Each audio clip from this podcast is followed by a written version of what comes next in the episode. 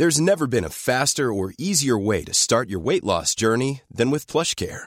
PlushCare accepts most insurance plans and gives you online access to board-certified physicians who can prescribe FDA-approved weight loss medications like Wigovi and Zepbound for those who qualify. Take charge of your health and speak with a board-certified physician about a weight loss plan that's right for you.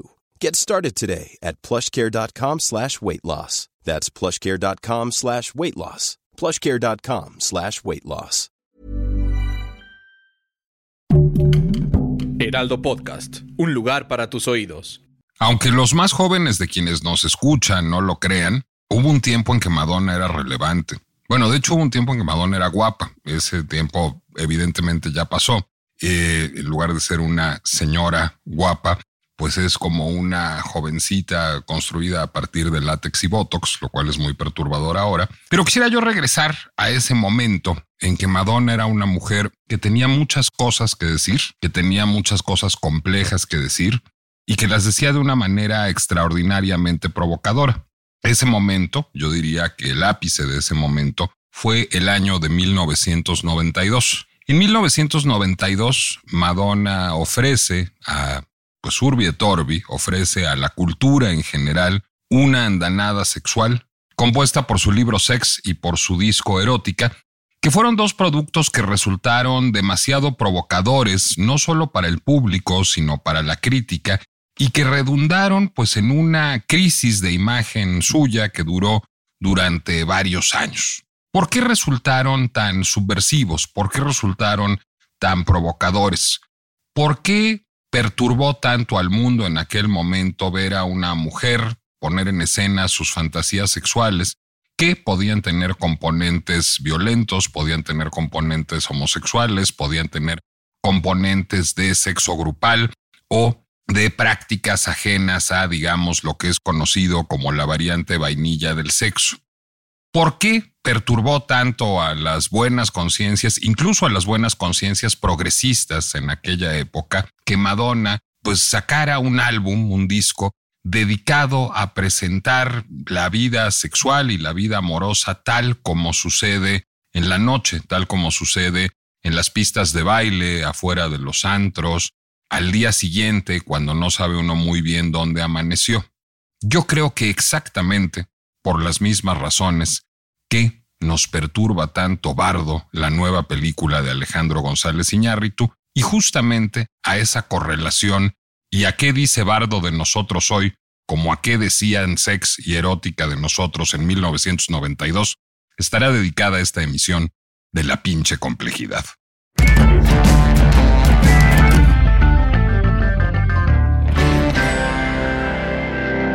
La pinche complejidad es esta. La pinche complejidad es el fenómeno de que un artista respetado, querido, abrazado por el mainstream, considerado una gloria no solo nacional, sino internacional, de pronto salga con un producto que resulta contestatario, que resulta rompedor, y que resulta no contestatario y rompedor de la moral tradicional, generalmente se trata de artistas que se han dedicado a cuestionar la moral tradicional, sino que resulta contestatario y rompedor de lo que nosotros pensamos de nosotros mismos, de nuestras certezas, de nuestras tranquilidades, de nuestra apacible conciencia de ser gente decente que está en lo correcto.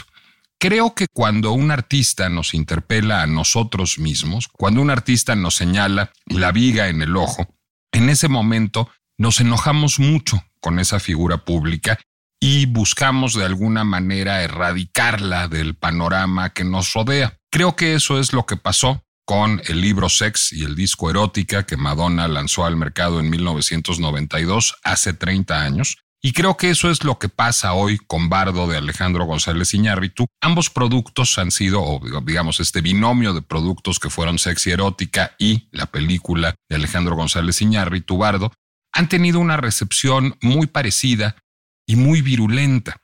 Eh, cuando en 1992 se anunció la salida de Sex y de Erótica, había una extraordinaria anticipación eh, en este sentido. Yo recuerdo haber penado de librería en librería en Estados Unidos buscando un ejemplar de Sex. De hecho, mi ejemplar de Sex está dañado. está mal encuadernado. Así lo tuve que comprar porque era el único ejemplar que quedaba disponible a la venta en la librería que visité a escasas 48 horas de que hubiera salido al mercado. Sex vendió 150 mil ejemplares en las primeras dos, en los primeros dos días, en el primer fin de semana de haber salido a la venta, y su tiraje, que si no me equivoco rondaba los dos millones de ejemplares, se, se debe de haber agotado aproximadamente en un mes, aunque solo salió en muy pocos mercados. Hasta donde entiendo, Sex solo estuvo a la venta comercialmente en Estados Unidos, Japón, Francia y el Reino Unido. Sin embargo, a pesar de este gran éxito y de que este libro venía acompañado por un disco, Erótica, que fue lanzado al mercado muy poco después y que rápidamente colocaba su primer sencillo en el lugar número dos de las listas de popularidad del Billboard y se elevaba el álbum al número uno en las listas de popularidad de álbumes, es decir, un fracaso no fue, pues de todas maneras el lanzamiento de estos dos productos generó un rechazo, un rechazo diría yo sociocultural a Madonna, en donde empezó a convertirse en la puntilla de los chistes de los late nights, en donde recibió críticas muy airadas, no solo en las secciones de espectáculos o de cultura, sino en las primeras secciones de los periódicos, en donde se le condenaba por haber hecho este tándem de provocación sexual, editorial y musical, y viendo el libro y viendo el disco, que me parecen un buen libro y un extraordinario disco a estas alturas, y creo que hay un consenso histórico sobre esto a estas alturas, sorprende mucho esa reacción y nos lleva a pensar en el contexto de lo que pasaba en aquella época y por qué se dio esa reacción. En 1992 todavía éramos muchos los seres humanos, los adultos jóvenes en aquella época, que habíamos perdido gente cercana al SIDA, al síndrome de inmunodeficiencia adquirida, la enfermedad derivada del VIH. Yo tuve varios amigos que murieron de SIDA en aquella época. Tengo a la fecha varios amigos que contrajeron VIH en aquella época y que afortunadamente, gracias a los avances médicos posteriores, siguen vivos y siguen saludables y no han desarrollado la enfermedad. Pero en aquella época el espectro del SIDA era muy poderoso y había modificado de manera muy importante la vida sexual.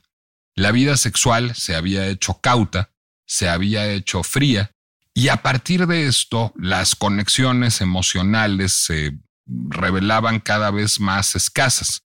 Los primeros años 90 no parecían buenos tiempos para el amor, no parecían buenos tiempos para la conexión emocional. Estamos hablando de el panorama emocional, pero también intelectual de la generación X, mi generación, una generación notablemente descreída, una generación que había visto caer el muro y con él las utopías de izquierda tres años antes, una generación que se sentía amenazada políticamente, económicamente, sexualmente, sentimentalmente, y a la que le costaba mucho trabajo verse en ese espejo.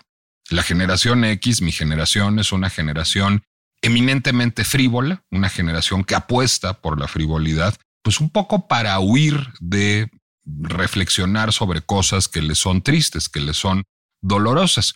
Una generación que creció a la sombra, a la saga, educada por una generación que creía en la revolución sexual, que creía en el amor libre, que creía en las utopías libertarias, que creía que iba a modificar el mundo, a cambiarlo, y que fracasó manifiestamente. Y entonces, herederos de este fracaso, la generación X, lo que hicimos fue desarrollar un cinismo militante. Lo que hace Madonna en Sex y en Erótica no es solo provocarnos con imágenes y con frases explícitas, que también, sino confrontarnos justamente con la crisis de nuestra erótica a principios de los años 90. Es decir, lo que hace es decirnos, nos estamos atisbando, estamos seduciéndonos, estamos prometiéndonos experiencias sensoriales muy fuertes, sea en términos de generación de placer o de dolor o de seducción pura, pero no estamos logrando generar una conexión emocional. Lo que tiene erótica que resulta tan perturbador no es que sea un disco explícito, es que es un disco frío, es un disco incluso helado. Es un disco que nos confronta de manera sistemática con nuestra incapacidad como generación, como generación en 1992, para establecer una conexión emocional. Es un disco que a lo largo de sus canciones aborda el fracaso de las palabras y el fracaso del lenguaje, se detiene específicamente en las pérdidas por el SIDA, se enajena, se aliena en la pista de baile, se burla de las rupturas amorosas y se burla de el papel de la otra en una relación de tres. Es decir, es un disco que tiene una visión extraordinariamente caricaturesca y cruel con respecto a la erótica de principios de los años 90. Supongo que eso fue muy doloroso, o recuerdo, diré incluso, porque yo no era tan eh, joven en aquella época, no era un niño, tenía 17 años. Recuerdo que era un disco que molestaba mucho a la gente. Era un disco que ponía de malas y lo mismo sucedía con Sex, en donde Madonna presentaba una visión compleja del sexo, no solo confrontándonos con nuestra bisexualidad con la parte homosexual de la sociedad, de la cultura, sino con, pues digamos, las cosas que nos pueden pasar por la cabeza y que no necesariamente son amables, como un atisbo de bestialidad en algún momento, varias escenas con sugerencias violentas, una cierta estetización, una cierta, otra vez, digamos, representación del sexo como algo que está todo el tiempo presente en la cultura con un afán, pues digamos, comercial y por tanto con una estética de constructo. Sex es un libro que nos confronta con todo esto y que nos confronta con muchas de nuestras preconcepciones sobre la pornografía, sobre la relación entre amor y sexo, y que creo que también resultó demasiado cuestionador, resultó un espejo demasiado molesto a principios de los años 90, y por eso fue tan conflictivo y por eso generó una crisis tan fuerte en la carrera de Madonna.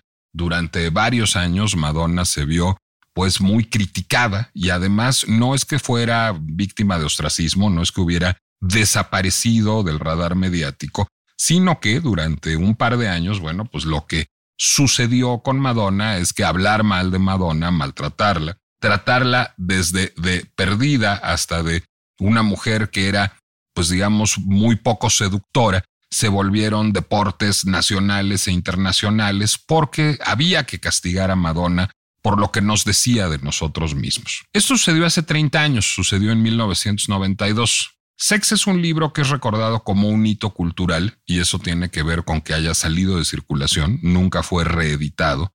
Pero Erótica es un disco que hoy es tenido por un clásico, es un disco que aparece con enorme frecuencia en las compilaciones de los mejores 50, 100 o 500 discos de los 90 o del siglo XX o de todos los tiempos. Y con justa razón, creo que es un disco que hay que oír y creo que es un disco que ofrece en gran medida un retrato preciso y un retrato en ese sentido perturbador, descentrador de la erótica de una generación que es la mía. Y yo estaba leyendo mucho sobre erótica y sobre sex en los días previos al estreno de Bardo y los tenía muy en el ánimo y me estaba acordando mucho de cómo fueron recibidos ese libro y ese disco a principios de los años 90. Y cuando empecé a leer la reacción crítica a la nueva película de Alejandro González Iñárritu, de pronto me dije, caray, esta película yo ya la vi se parece mucho lo que le está haciendo el mundo, porque además no es un problema del país, es un problema del mundo, Alejandro González Iñárritu, a lo que le estaba haciendo el mundo en 1992 a Madonna. Bardo es una película que se anunció con bombo y platillo, un poco como sucedió con Sex y con Erótica a principios de los años 90. Hace dos o tres años que el mundo sabe que Alejandro González Iñárritu está filmando Bardo y González Iñárritu, antes de la filmación de esta película, estaba en un punto muy parecido al que estaba Madonna en 1992, es decir, estaba en el ápice de la cultura, en el ápice de la relevancia cultural. Alejandro González Iñárritu acaba de ganar dos Óscares al mejor, al mejor director prácticamente al hilo en años recientes. Es quizás la punta de lanza del fenómeno que nos lleva a postular el trabajo de profesionales mexicanos del cine como, pues digamos, uno de los señeros en el mundo. Recordemos que de los últimos 10 Oscar, a mejor director. Cinco se los han ganado mexicanos y de esos cinco, dos se los ha ganado Alejandro González Iñárritu. Pero además un director celebrado en círculos más exquisitos que Guillermo del Toro y Alfonso Cuarón. Un director celebrado en Cannes, en Berlín, en Telluride, en Sundance. Es decir, alguien que ya entró al panteón cinematográfico, además con películas que se han esforzado por ser crudas y por retratar realidades que a menudo resultan, pues digamos, descentradoras, perturbadoras y representativas del mundo en el que vivimos. Amores Perros finalmente se volvió una película con éxito global a partir de su reflejo de un México desigual, del que empezábamos a hablar, y de un México extraordinariamente violento. You should celebrate yourself every day, but some days you should celebrate with jewelry. Whether you want to commemorate an unforgettable moment or just bring some added sparkle to your collection, Blue Nile can offer you expert guidance and a wide assortment of jewelry of the highest quality at the best price. Go to BlueNile.com today and experience the ease and convenience of shopping Blue Nile, the original online jeweler since 1999. That's BlueNile.com. BlueNile.com. El que se hablaba ya mucho en el mundo. Alejandro González Iñárritu logró extrapolar esta fórmula a 21 gramos, una película extraordinariamente lograda que tiene una lectura muy parecida a la que hace Amores Perros sobre México, sobre la sociedad estadounidense.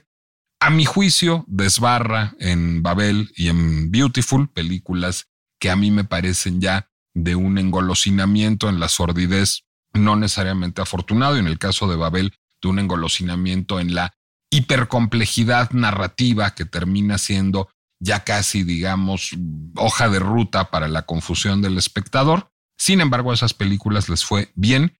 Y después llegan las que a mi juicio eran hasta ahora sus dos obras mayores. Birdman, una película extraordinariamente compleja sobre el cine mismo, sobre la percepción pública y sobre el tiempo. También un ensayo sobre la factura propia del cine, sobre el lenguaje cinematográfico que dialoga con el cine mismo, que dialoga con antecedentes como La soga de Alfred Hitchcock. Y The Revenant, su película más difícil, más dura, más depurada de toda referencia política y cultural, una película sobre la supervivencia misma y sobre el encuentro con el otro que a mí me parece y a mucha gente le parece una obra mayor. Hasta ahora había sido bien tratado Alejandro González Iñárritu con respecto a todo su cine. Beautiful había sido una película extraordinariamente anticipada, se filmó en muchos lugares del mundo, particularmente de México y en Estados Unidos. Duró muchísimo su filmación, duró alrededor de dos años y medio y se esperaba con gran fruición verla. Y el asunto es que fue un extraordinario fracaso de crítica, no así de público. Resulta muy interesante asomarse a Rotten Tomatoes, este sitio que hace recopilación de las críticas de los medios más importantes del mundo, de las críticas cinematográficas, película por película, y cuando uno ve Rotten Tomatoes, lo que descubre es que mientras que solo al 58% de la crítica le gustó Bardo, es decir, su calificación es de 58% y eso la hace una película rotten a juicio del sitio, es decir, una película a la que le dieron tomatazos, al 83% del público que ha reseñado Bardo en Rotten Tomatoes sí le gustó Bardo. Es decir, Bardo es una película primero que nada que ha molestado más al círculo rojo, que ha molestado más a la inteligencia, a los que se supone que saben, que al público en general. Y es muy fascinante cuáles son los argumentos que esgrimen. Estoy simplemente entresacando algunas frases de la crítica del Daily Beast que llama a Bardo puro narcisismo cinematográfico, que la considera autoindulgente, sobreambiciosa, que considera que es una extravagante mirada fija en el ombligo, un fárrago autorreferencial cuyo caos es tan constante como obvio, una autocelebración y crítica carnavalesca que se esfuerza por abordar distintos tipos de temas para resultar en un clavado en aguas existenciales muy poco profundas. es de una virulencia esa crítica. Yo creo que es una de las eh, textos críticos de un producto cultural más violentos que he visto en mi vida, entre otras cosas porque argumenta poco, porque lo que hace es describir una impresión horrorizada con respecto a la película. Pero viendo ayer Rotten Tomatoes, encuentro con que son muchos los medios que le dieron un tratamiento igual. Slant detestó la película, el Los Angeles Times detestó la película, el Financial Times detestó la película e IndieWire detestó la película. Medios que van, digamos, en todos los, en todos los puntos del espectro de los medios prestigiados y que atienden a toda suerte de públicos, de toda suerte de edades. Mi pregunta es, ¿por qué molesta tanto Bardo? déjenme resumir también brevemente de qué va Bardo. Bardo es una película larga, es una película difícil y es una película que dialoga enormemente con el cine, particularmente con dos películas que vale mucho la pena ver si no las han visto, Ocho y medio de Federico Fellini y All That Jazz de Bob Fosse, es decir, películas que son reflexiones sobre la propia condición del cineasta, sobre el mundo del cine, sobre cómo se inserta un artista en ese mundo y sobre los errores que comete el artista en ese universo, sobre cómo el artista se pierde en el cine. Creo que este es el hilo conductor entre películas como Ocho y medio, All That Jazz y Bardo, pero que están presentes en muchas películas que valdría la pena revisitar y que valdría la pena considerar como clásicas. Por ejemplo, Vincente Minelli, un director previo a Fellini y a Fossi, tiene dos que son de alguna manera también antecedentes de Bardo. Eh, dos semanas en otra ciudad, una película de principios de los años 60, y antes de eso, eh, Bellos y Malditos, una película de mediados de los años 50. Este, este es ya un subgénero del cine. El director que en mitad de carrera se pone a reflexionar sobre su relación con el cine y sobre su propia actuación y a partir de eso, digamos, arroja una reflexión más profunda sobre un aspecto del mundo. Cuando Federico Fellini lo hace, Federico Fellini se ocupa sobre todo de la realidad como constructo, de nuestra relación con la realidad y de nuestra relación con la memoria y de, de manera muy importante también de la relación entre los géneros, de la relación entre este hombre y distintas mujeres y por consecuencia de la relación entre los hombres y las mujeres en general. Cuando Bob Fosse se ocupa de estos temas en All That Jazz, lo que hace es una gran reflexión sobre la vida y la muerte y la enfermedad, sobre qué tanto vale la pena sacrificarse en aras de prolongar la vida y qué tanto vale la pena vivir intensamente, aunque sea más corto el lapso que pasemos en el mundo. Creo que también el género eh, y la relación entre los géneros es muy importante en All That Jazz. Es decir, la el, periplo del creador sirve de alguna manera para entender el mundo y para entender el mundo del que habla. Y eso resulta conmovedor para el espectador, aun cuando el ejercicio sea narcisista, porque al hablar de sí mismo, el director nos está hablando de cosas que nos importan.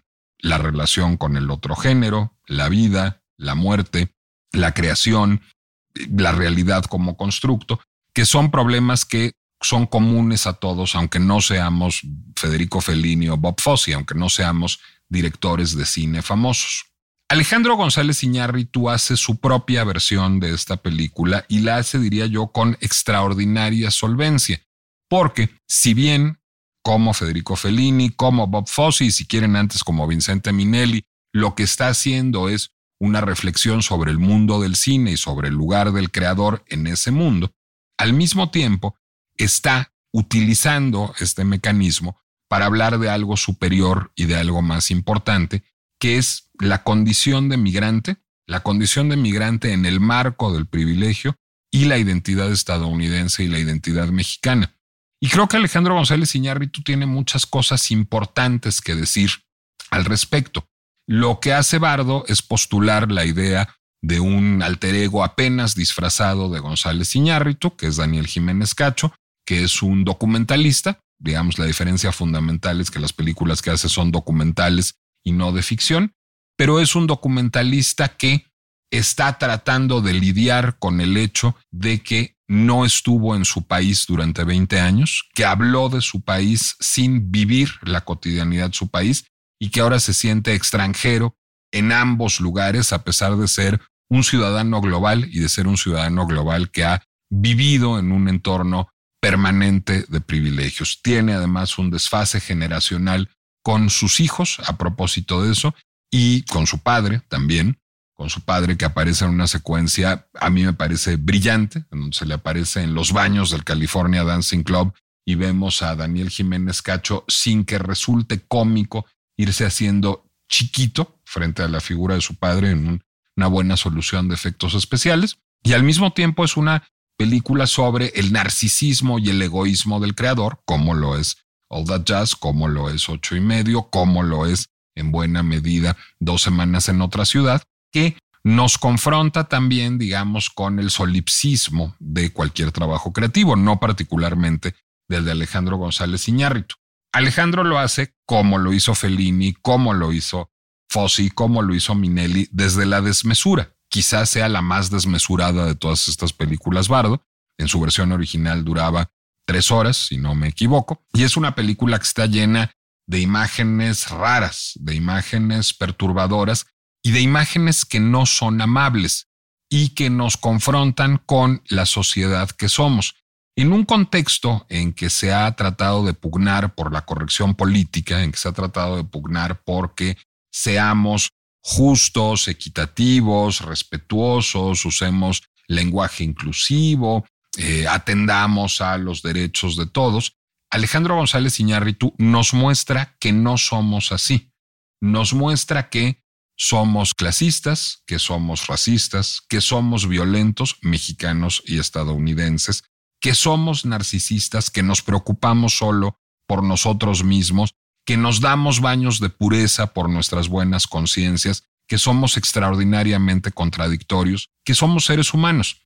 Creo que lo que dice Alejandro González Iñárritu de nuestro ser social en Bardo se parece mucho a lo que decía Madonna de nuestro ser sexual en Sex y en Erótica. Lo que nos dicen Madonna en aquel libro y aquel disco y Alejandro González Iñárritu en esta película es que no somos tan buenas personas como creemos, es que no lo hicimos bien, es que no logramos conectar ni ser empáticos verdaderamente, es que estamos todo el tiempo mirándonos el ombligo en un constructo narcisista. Creo que todo lo que se acusó a Madonna de ser inmoral y de ser superficial y de ser artificiosa a principios del de los años 90, es una crítica en gran medida dirigida a la sociedad misma. Creo que todo lo que acusamos hoy a Alejandro González Iñárritu de ser narcisista, de ser superficial, de ser desmesurado, es una crítica que nos hacemos también como sociedad.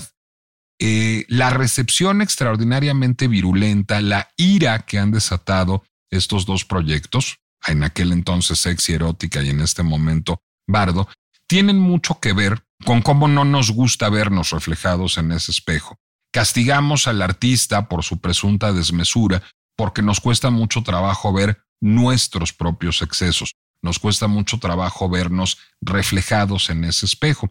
Creo que uno puede, por supuesto, decir, ese libro no me gusta, ese disco no me gusta, esa película no me gusta, y argumentarlo y argumentarlo bien, y seguramente hay críticas inteligentes que señalan errores de Bardo, no es una película perfecta, como hubo críticas inteligentes que señalaban errores de sex y de erótica, no son un libro y un disco perfectos.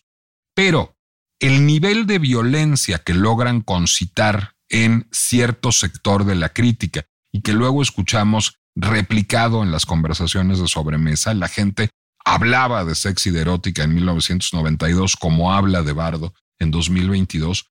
Nos hablan de cómo hay algo que nos molesta extraordinariamente de vernos reflejados en ese espejo. Creo que esto habla de la capacidad de observación y de la capacidad de creación y de interpelación que tienen estos artistas. Creo que Erótica siempre será un libro un disco mucho más relevante que un disco como Like a Virgin o True Blue en la discografía de Madonna, y que Bardo siempre será una película mucho más relevante que una cinta como Babel o como Beautiful en la filmografía de Alejandro González Iñárritu. Son experiencias en donde el artista, el creador, se permite decir lo que realmente piensa, aunque no nos guste.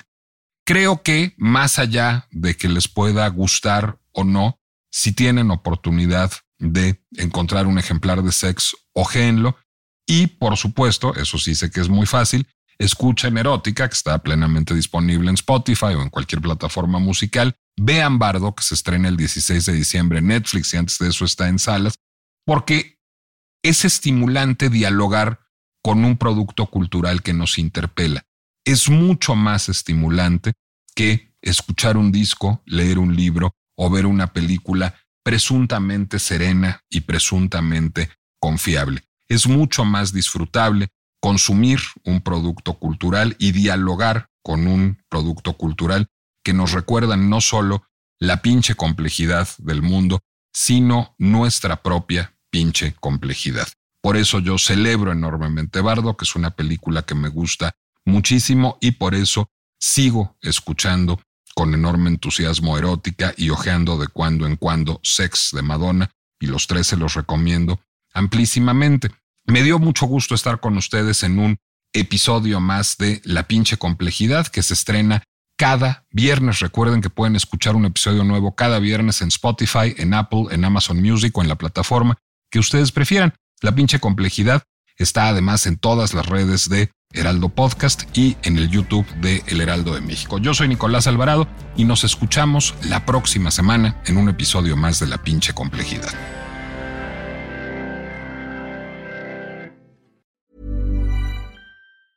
Hey folks, I'm Mark Marin from the WTF podcast and this episode is brought to you by Kleenex Ultra Soft Tissues your ally to help tackle your allergy symptoms this season. I love the change of seasons, but nobody loves pollen and all those other things floating in the air that make you sneeze during this nice weather. Kleenex Ultra Soft tissues are hypoallergenic and allergist approved. So fight back against watery eyes and runny noses without worrying about irritating your skin. For this allergy season, grab Kleenex and face allergies head on.